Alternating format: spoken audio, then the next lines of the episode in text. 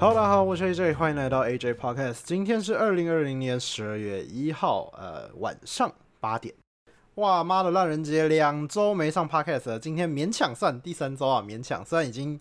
有点迟到了，不过我们还是要把它录出来这样子。前阵刚好一些私事，然后还有一些工作的关系，然后还有一些世纪帝国的关系呢，哎，就嘿刚好刚好有点没比较没时间录。好，今天呢，我们来补录一下。那首先呢，呃，先还是自我介绍一下，我这这也是一个做动漫相关评论的 YouTuber。那这个节目呢，是介绍一些就是游戏、动画、漫画，还有或者是一些电影，然后偶尔聊聊我自己的生活的一个 Podcast，非常随性。啊，前面呢会介绍一些呃。呃，最近发生的一些动漫相关新闻，这样子，最近大概都是鬼灭了，啊啊，鬼灭差不多结束了，呃，不过今天还有一则。好，那首先呢是先进我们这个没工商时间，那今天呢我们没工商的商品是《世纪帝国》。哎，我们前我前一阵子出了一片在讲，就是呃我过气的自我介自我自嘲，然后还有顺便就是呃聊聊的影片。其实那部片主要是因为。哎，我当时就是有人就是在 PPT 钓鱼，说我就是 AJ 是不是过气了？然后我就也是回复了一篇文，然后后来就有人跟我说，怎么不把这篇干脆做成影片算了？然后后来觉得，看我刚好那个那个时候，因为我那个时候有一支工商，然后但是呃前前一部影片拖了一些时间，所以那个工商变得有点赶。好，对不起，我也是有也有一部分你可以怪我在玩《世纪帝国》的缘故，没错啦。好，然后所以我的时间有点赶，然后这一篇文案又已经写了大概七七八八，大概写好六层了，我只要再修个四层，基本上就可以完工了，而且感觉也不难修。然后所以我就想，哦靠，我就直接把这个做成文案拿来做工商算了。然后所以我就真的把这部片拿来发，把这个文案做成影片，然后拿来发工商。哎，整体来说，其实主要是因为缺缺片了，应该说赶时间，主要是因为赶时间。那这个赶时间的原因呢？可以说是呃，这个前一部影片花比较多时间，所以拖到后面影片时间，也可以说是呢，呃，这个《世纪帝国二》的关系。《世纪帝国二》它是一款一九九九年发行的一款游戏，哇，当时我才八岁。那这款游戏它主要是，也就是简单来讲，RTS 就是即时战略游戏，就是盖房子、生村民，然后采集资源，然后盖兵工厂、生兵、打仗。哎，简单来说就是这样子的游戏，大家应该多多少少都有。接触过那《世纪帝国》呢，有很高的几率是跟我年龄相仿的各位听众们，就是第一款接触的游戏。我想，呃，R T S 的游戏就是即时战略游戏。那现在呢，它已经出了这个《世纪帝国二》决定版。简单来讲呢，就还是把这个二代就是高高度的重置这样子。基本上它是整个画面，应该是整个系统有。有重弄啦，因为以前呢，我玩过它的 HD 版，它在二零一三前后吧，有出一个《世纪帝国二》绝呃 HD 版。然后 HD 版它是人到很多的时候，大概三打三玩家，然后人口大概都到两百多，然后一些暴兵互打的时候，哇，那个整个是电脑动不了。应该不是电脑问题，因为所有人，我目前认识的大部分人都是电脑会很卡。那也许是我们电脑都真的不够好，但我觉得以我们的电脑水准。这样子还会很卡的话，实在是不够亲民啊！所以《世纪帝国》它的二代决定版呢，它就是修正了这个问题，然后还有一些可能比较细部的一些修正，还呃 UI 上它的界面上是也有一些修正了，然后其余的细节有没有一些平衡，这个我可能新手玩家感受不太出来，哎，这个我就不确定了。那为什么又重新回玩《世纪帝国二》？其实哎也没什么原因，就是我以前有一群好朋友，就是大学的时候我是。读诶，读一个工科亚东亚东技术学院，然后后来我想要转学考，考到就是偏就是算媒体相关类的嘛，大众传播类类组的科系，然后后来我去读转学考，然后转学考就是补习班认识了一个人，然后就跟他算蛮熟的，然后后来就常常玩在一起这样子，然后后来我们两个都就是也考到自己要的转学考，呃，传播类的学校，然后后来那个。就还是有跟他持续保持联络，然后那时候我们就常去他一个朋友家，然后他他的朋友是读呃台科大，然后所以在差不多中永和那一带，然后我们就常常就是混在他家，然后还有另外他几个室友，所以我们就这几个人呢，就感情到现在都还是蛮好的，就是算算是我大学认识的一群朋友的，到现在都很好，然后我们最近也还要出去玩这样子。那我们那时候就很常在，就是他们租出租的房子，然后我们就大家一一人抱一台笔电啊，然后或者是用他们自己的桌机，然后在那边玩《世纪帝国》，就在那个小小的房间里面三四个人这样子，然后其实就是我们当时大学的一个很纯粹的快乐。然后现在大家都，其实我们说真的，有一有好一阵子算是联系上没有那么频繁了，就毕竟大家工作嘛忙啊。现在哇，他其实也有人结婚有小孩了，这样子真的是随时间真的过蛮快的。哇哇，突然想一下，真的觉得时间过好快。啊！前刚刚才讲我们在大学宿 大学不是宿舍啊，就是 租的房子里面打世纪帝国，然后现在。就是已经就是大家有有一些人有小孩有结婚，然后有时候大家也会讨论什么时候要结婚买房的事情了。然后，但是我们现在因为前一阵子刚好啊，因为疫情的关系，有些人就是在家工作嘛，然后他可能不知道，我怕他是忙里偷闲，稍微突然又冒出来讲了一句要不要玩《世纪帝国》，然后突然就是我也有点被哎勾勾到。然后想说，那现在有这个最新的《世纪帝国》决定版，《世纪帝国二》啊，二代，它一代也有决定版，但一代我没有玩，大部分应该玩家应该多数也还是玩二为主。然后那个我们就一起玩了《世纪帝国二》决定版，这样就突然就是大家有一种找回大学美好时光的感觉。但而且我们说真的，我们玩的比那时候还要凶，也不是说凶啊，就是认真。那个时候我们就只是学好就是基础的这个。配置啊，什么六人宰羊、四人砍树，然后四人采果之类的，然后什么几分钟上城堡，练这些比较基础的。后面什么生兵打仗、快攻什么都没有练。然后我们那时候就只是这样随便玩玩。然后现在我们就是，我还会要练，就是什么什么什么三三个装甲兵，然后在你家盖塔的快攻，然后封建小攻快攻、肉马快攻之类的，就是。然后或者是什么什么什么时候要转转不同兵种来克制你，然后直到高地大高地大 低地会有伤害加成，哇，我们开始会知道这些，然后还有分析各种种族怎么打，怎么优势，这样就突然不知道为什么，就是明明就是比以前更没有时间，但突然又更认真的在玩这款游戏。其实我自己的感觉是蛮棒的啦，就是因为一款游戏，我们又重新就是呃跟。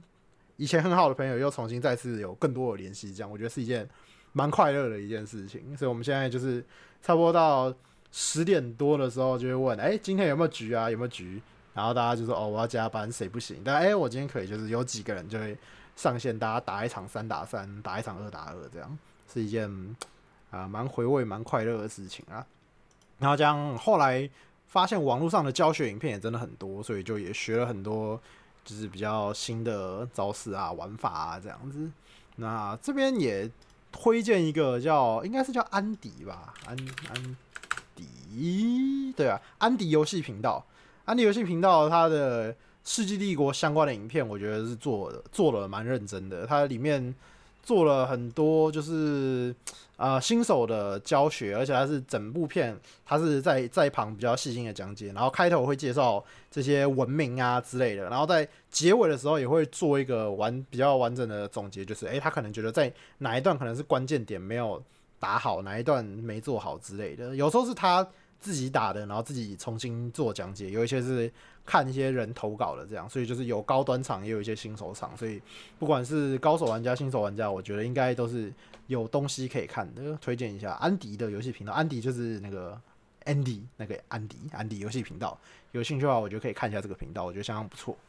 然后顺便讲一下，我在看我那个就是过期那支影片的下方留言啊，就我把留言全部都看完，然后就发现好多人都在聊《世纪帝国》哇，原来《世纪帝国二》到现在都还是这么多人玩，觉得嗯真的是蛮有意思的一件事。这个游戏也是真的很厉害啦，非常非常的有深度，每次打都觉得哇好，就是很刺激也很新鲜。虽然前面很多重复流程，但是因为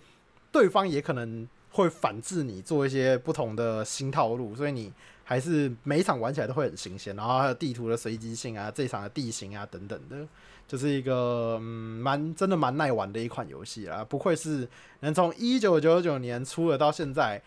现在已经二零二零年了，整整二十年、二十一年了，都还可以长青的一款游戏。只要不断的改版更新，然后。重置，然后符合现代游戏的一些，例如说界面模式啊等等，重新调整好之后，又是一款好好玩的游戏，推荐大家。呃，现在秋特过了，然后那个 Steam 秋特，Steam 的秋特过了，那个时候刚好半价，我又推了更多我的朋友去买，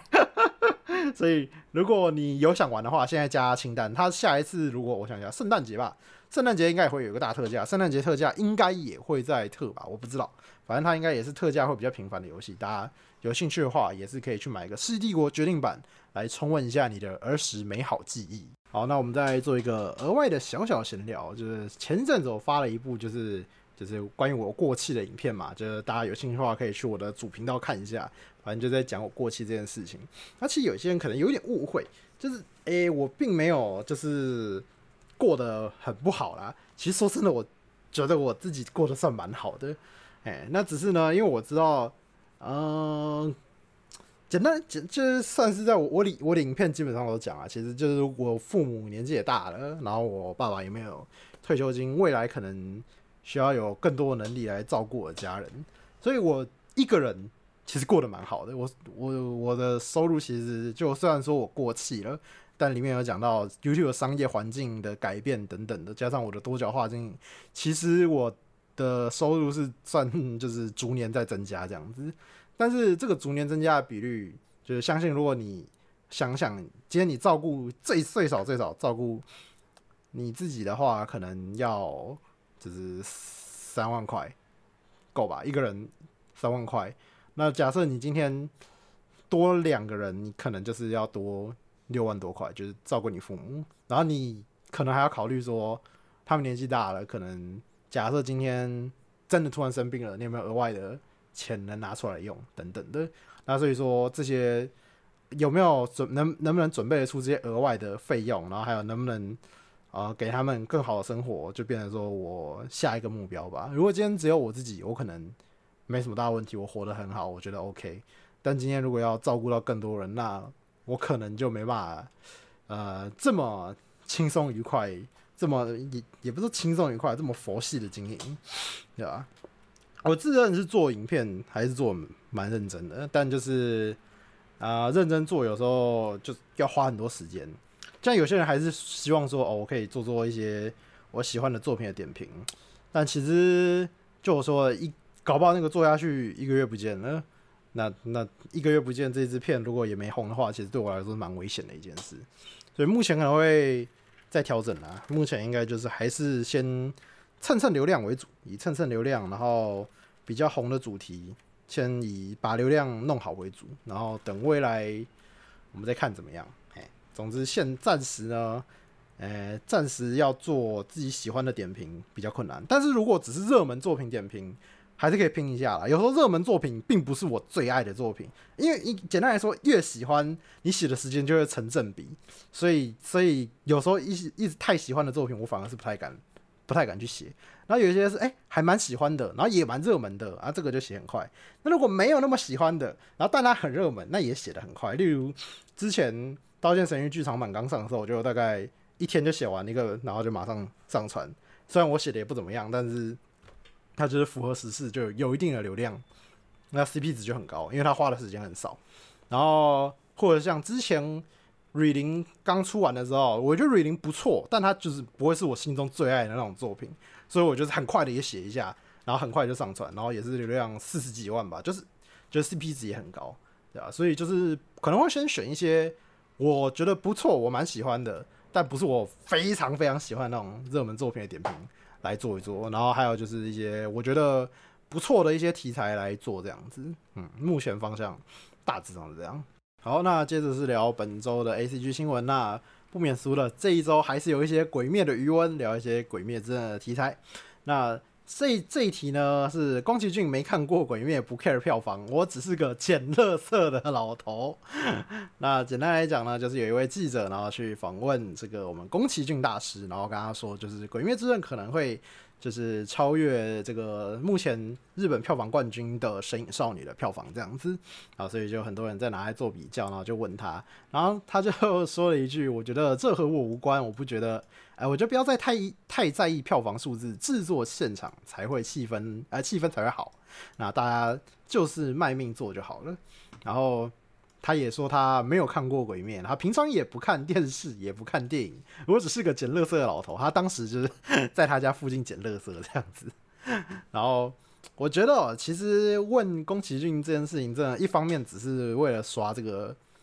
这个流量啊，就是这个标题引人注目，确实啦，确实啦，我我承认我也是因为看到这个标题有点点进来好奇，宫崎骏讲了些什么鬼。不过算是 跟我预期的差不多，他完全不想屌这件事情，这很宫崎骏。但我必须要说，其实呃年代，我觉得因为《神隐少女》说说也是蛮久以前的作品了，在时代的差距上，这个行销的能力呀，还有时代的氛围，大家能花在娱乐的。费用上可能是有所不同的，所以啊，拿现在的最高票房比过去的最高票房多少还是有一些失准的啦。就像是《铁达尼号》一样，它也是曾经是，哎，它哎现在还是吗？我也我有点忘了，《铁达尼号》还是不是全世界票房最高的电影？我有点忘了，还是已经变成《复仇者联盟》之类的东西了？我看一下，全世界票房最高。电影哦啊，对不不不不，铁达尼号，阿凡达没错，之前是阿凡达嘛，就铁达尼号被自己拍的阿凡达干掉之后呢，又被复仇者联盟打了下去。那阿凡达还真的蛮厉害的，阿凡达，我觉得阿凡达跟复仇者联盟也是时间上有一个蛮大的差距的。我觉得近几年在这种网络行销以及社群宣传上，已经比以前更强，然后大家也更有怎么说？花这些娱乐费的意愿吗？我我自己认为啦，所以啊，我觉得稍微是比较值上会有一些失准的。所以就算鬼灭真的超越了呃身影少女，那也我觉得也没办法代表什么。那不过我还想要再讲另一件事，就是身影少女已经不是能用票房去衡量的东西了。宫崎骏是何等人也，他是他是日本的文化之一了，好吗？我觉得他已经不单单只是就是。一部商业动画电影，而吉普力的这些作品，我觉得他已经深深的植入了日本的文化的底蕴之中了。他已经不只是一个流行的过客而已，所以我觉得这些无意义的比较真的是没什么必要了啦。好，下一个是 Sony PS 五上市破历史记录，全球卖出两百五十万台。哇，这个也，这个我觉得也有一部分就是我说的。可能这个年代人愿意花在娱乐费上的东西可能更多，然后再加上现在全球疫情的关系，虽然台湾已经算基本上几乎是没疫情的状态了，但全球还是有很多国家深陷在就是不太能出门的状况之下。那我觉得 PS 五会卖的这么凶也是合理的啦。当然还有一缺货很大原因，应该也是因为疫情的。影响有一些代工厂可能没有办法那么立即的生产，这样有拖到一些生产时间这样子，我我认为应该是多少是有的。那呃，目前他的分析是，美国卖了大概一百多万台，加拿大十万多台，墨西哥七万多台，然后呃，澳大利亚、纽西兰是四到六万台，日本才十一二万台，日本本家十一二万台，我靠！嗯，其实这个数字我觉得看下来，其实每个地方分到的真的很少，除了美国有分到一百万台以外，其他的地区差不多都是十万台、十万台左右哦。那我想台湾应该可能分到的也就五万台以下吧。那我觉得甚至有可能更少也说不定。我我自己是原本就有订嘛，我之前有说过我订，但是也是跟认识的店家订，我也不是跟 Sony 本家买或者是在巴哈上面抽这样子。所以我自己可能也是预计应该一月才有机会拿到吧，就是它的通货已经比较正常了这样子，因为现在应该是小店家都还拿不到。那如果你现在有拿到 PS Five 的话，那真的是蛮恭喜你的啦。那我觉得，呃，这一台，呃，我就主要想聊的是。大家一直在 PS 五下面的留言下骂说，就是又买不到，然后干嘛在那边做行销？因为现在如果你在 Sony 的中文官呃 PlayStation 的中文官网上，应该可以看到非常多的 PS 五相关的行销的影片，就是找一些实况主游玩啊等等的。然后下面的留言不外乎就在骂，就是又买不到。那我觉得这个算是合情合理的一件事啦，就是啊，虽然目前通货不够，但他还是要确保说 PS 五有。足够的宣传在整个亚洲市场这样子，那其实呢，你也千万不要小看台湾的消费力。台湾在这些娱乐产业上的消费力是非常强的。你知道，台湾在手游氪金上应该是比很多欧洲大国还要多的。这个小小的岛国，那氪金量比这些欧洲大国还高，你就知道我们台湾人是多么爱花钱在娱乐产业上面的。那这个可能也是跟各国家氛围啊等等的有关啦，每个国家的氛围不一样。然后，所以 PS 五也是非常多人疯狂要爆买哦。而且，其实我说真的，PS 五的之前我看 PS 五的一些规格的分析，正常如果你要以它的规格去组桌机，差不多要四万多块，它变两万内就就可以买到，我觉得真的是一个非常划算的东西啊。如果你今天有考虑要再买四万多块的桌机跟 PS 五这样抉择的话，PS 五其实听起来是一个 CP 值蛮好的选择。你剩下两万多块都可以拿去买游戏，也是如果你不是什么，如果你买电脑只是纯粹玩来拿拿来娱乐的话啦，也可以考虑一下 PS 五，前提是你买得到。然后我们下一则新闻是要来聊这个有钱人的快乐啊，就是我们无法想象的。韩国媒体披露，沙乌地阿拉伯的王储买下了拳皇开发商 SNK 的多数股权，成为最大股东。呃，拥有噬魂啊、二郎传说、越南大战，还有拳皇，之前以前是叫格斗天王啊，现在应该是中文的正正名是叫拳皇这样子。那这个老牌的格斗游戏开发的公司，这个 SNK。那他的新买主的消息就是，当今阿拉伯的王储，那他好像是阿伯的第八王子吧，买下了这个原本很多好像股份很多，多数是在中国这样子，然后现在多数是被这个阿伯王子给买下来了。我觉得这件事完全让我看到了，就是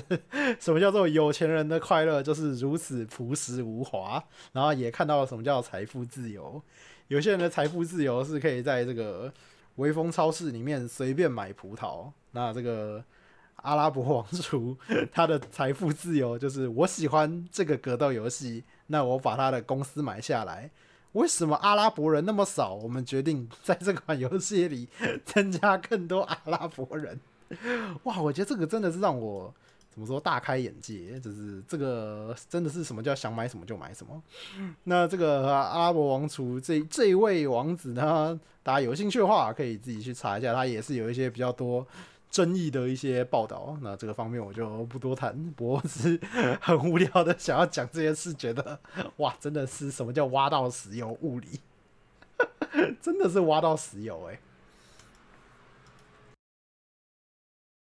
好，那接下来呢是我们的本周主题。那我们本周主题呢是台湾最近鼎鼎大名、非常火红的 VTuber 鸟语乐奈啦。那鸟语乐奈他这个事件，我这边就如果你不认识的话，我这边简单的整理一个懒人包给大家。简单来说呢，他是一位呃台湾的 VTuber 啊，VTuber 大家应该最近相应该都是非常熟的，这我就不多多介绍。好，那这位台湾 VTuber 呢，他当时因为做了看起来。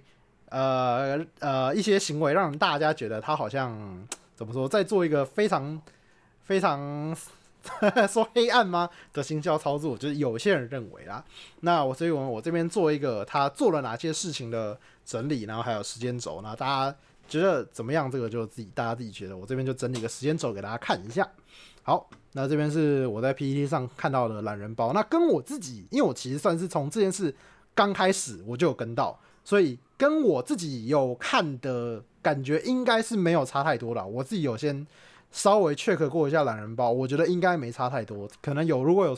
有错误的地方，可能大家自己再帮我纠正一下。那首先呢，是在二零二零年十一月二号的时候。那有有人上 PPT 问，就是这个西洽版。那西洽版是 PPT 一个讨论动漫的相相关的专版，我自己也非常非常常逛这个版啊。我那个被钓鱼的这个过气文也是从这边调出来的。那他上上来征询找人做这个台湾的 VTuber 的意见，然后他在隔了三天，也就是在十一月五号的时候，他就找到了画师，然后画出了皮，然后来征求取名，只画了三天。然后，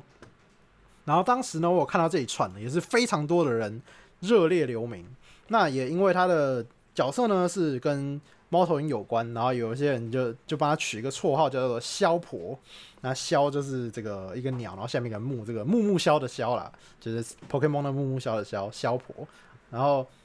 那个十一月五号隔了十天啊，他就说找到了中之人，然后要签约了这样子。然后十一月八号他就上传了影片，然后。呃，是上传重制版的影片吗？这个因为我他原本有上传一个出版影片啦，我不知道这个时间是不是一样的。然后十一月十九号，也就是在那个宣传影片的隔天呢，中之人跑走了，然后这个发文的这一位。啊，简简单来说，我们先称他是这个 VTuber 的老板。那老板在日记日记版 PPT 的日记版发一个崩溃文。那简单来说，这个崩溃文的内容差不多就是说，哇，这是一件超出预期的灾难，然后就是变成他有点骑虎难下了，然后觉得哇压力很大，等等等等的发言。他没有，当然不是很明确的直接说说什么中之人跑走之类，他只是发一个偏就是崩溃崩溃的这个抒发文这样子。然后十月二十呢，这个。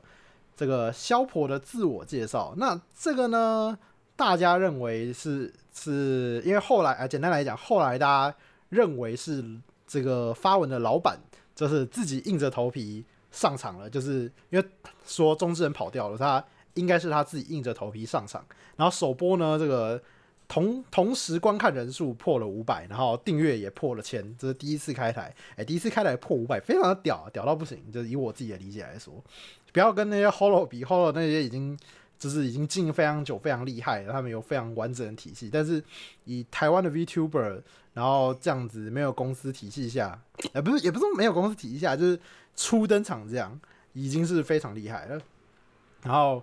他这个十一月二十一号玩 Minecraft，那他第一天就会已经撕皮了，就是不照他的虚拟人设。来演，然后还不知道怎么关台，然后他的订阅破了三千，订阅破了三千，然后同时观看破了这个一千元。然后关键的事件呢，就是十一月二十二号中午呢，就是这个鸟语论来说，有人私讯攻击他，他说有 VTuber 说他挡人财路这样子。那呃后来呢，就是这个老板就用就发文说，我不哎我不确定是老板。发文的应该在 PTT 发文，应该是老板吧？哎，还是别人转发？我有点忘记。那反正他就发文说，因为要因为当时那个那个鸟语乐奈的发言不当，然后造成了就是纷争，所以要关这个鸟语乐奈七天这样子。然后这件事情呢，就跟之前的 Hollow Life 发生的事件是类似的，然后所以大家就也是引起了非常大的热烈讨论这样子，然后。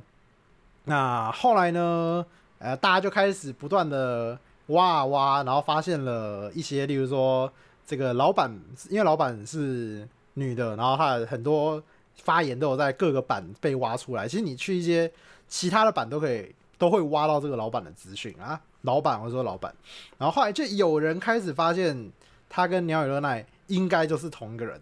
那鸟语乐那也算是有。间接承认这件事情啦，那我没有直接说他确定就是，我只能说看起来算是间接承认，我没有到很确定。那这件事情呢，也是造成了一些台 V 的不满，那最后就整个是一个延上事件。那这个延上事件就是他确定还是关了七天嘛，然后关了七天之后呢，哇，这个就在应该是昨天还是前天，前天吧。哇！他一出关，整个屌到不行，屌到不行，订阅破万，然后那个斗内爆干多，然后还有这个同时在线人数差不多快要五千，最高快要破五千。我看的时候是三千多，不过有看人家的就是留言，呃，讨论说他最高是快要破到五千的这样子，这个数字非常非常的厉害啊！那基本上是已经算是台湾的大台程度的的等级了。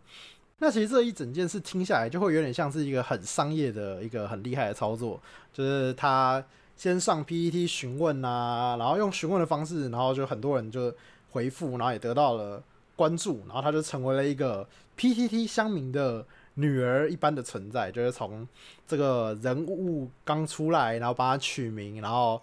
关，然后还有他的第一次开台啊等等，大家都随时随随时跟着，然后。就是得到了很大的 P T P T 的关注这样子，然后后来又做了这个关 VTuber 七天的这这件事情，然后也同时在引发了呃大家非常热烈的讨论，然后当时好一段时间每天都满满的，大概每小时都会有一个鸟语热奈相关的文章跳出来，哇，他整个就是直接在这个圈子爆红，然后七天之后一出关。直接就是成成为神话这样子，所以看起来很像一个一个精细的操作。因为这件事情从开始到结束哎，不到一个月的时间。那但是我自己是认为哦，以我们是很难有，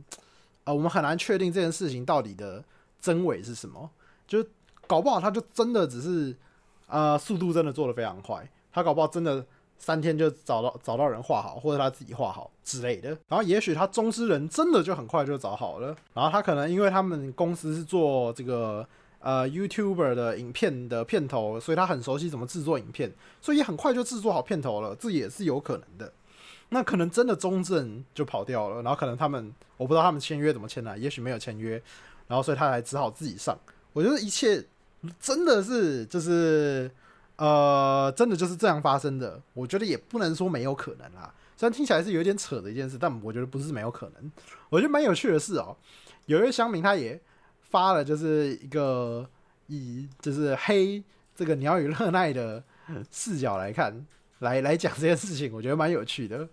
然后他就写说，一开始就决定这个老板就要当中之人。十一月二号在板上演一出戏。讨呃，演一出讨论的大戏。二十二号，空穴来风，台那个黑台 V 圈想要一捧一踩，造就自己成功。下午说要自诉，但是开台搞一波延上行销。啊，乐奈就是牺牲其他台 V，污蔑台 V 圈来造就自己的成功的自言仔。他说这个是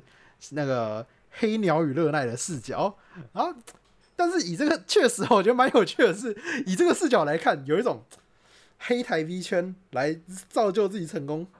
台 V 圈说真的也不是很大，要踩这个圈子来让自己成功，也是一件有点怪的事情啊。所以你要说它是一个精密的行销行销手法，还是一连串巧合凑出来的？我觉得其实这件事情已经都不重要了。一方面是我们没办法得知到底什么是真相，